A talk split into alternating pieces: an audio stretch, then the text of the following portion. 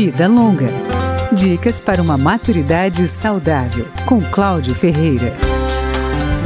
A principal barreira para a reinserção de um aposentado no mercado de trabalho é o preconceito em relação à capacidade produtiva dos mais velhos, chamado de ageísmo.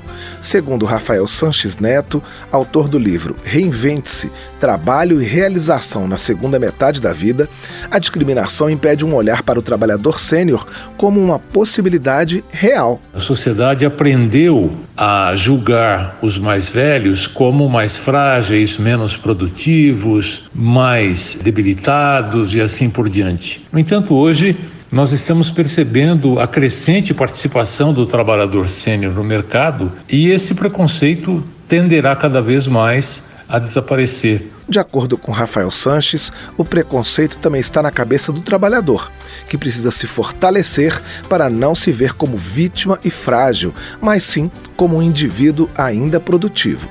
O educador diz que muitas vezes a própria família leva o trabalhador para a aposentadoria, argumentando que ele já trabalhou muito e não tem mais condições de ser produtivo.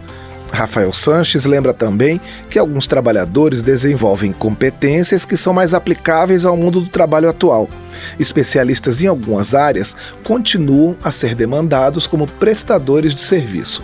Mas quem ocupou funções que não tinham tanta aplicabilidade no mercado como um todo pode ter mais dificuldades. Tem algumas profissões que favorecem mais a permanência no mercado, outras dificultam um pouco mais, mas o campo está aberto para todos. A minha visão nesse sentido é sempre muito otimista. O empreendedor social afirma que se a oferta de empregos para quem tem mais de 45 anos começa a ficar escassa, a de trabalho se mantém a recomendação, portanto, é buscar alternativas que dependam mais do trabalhador do que da realidade externa.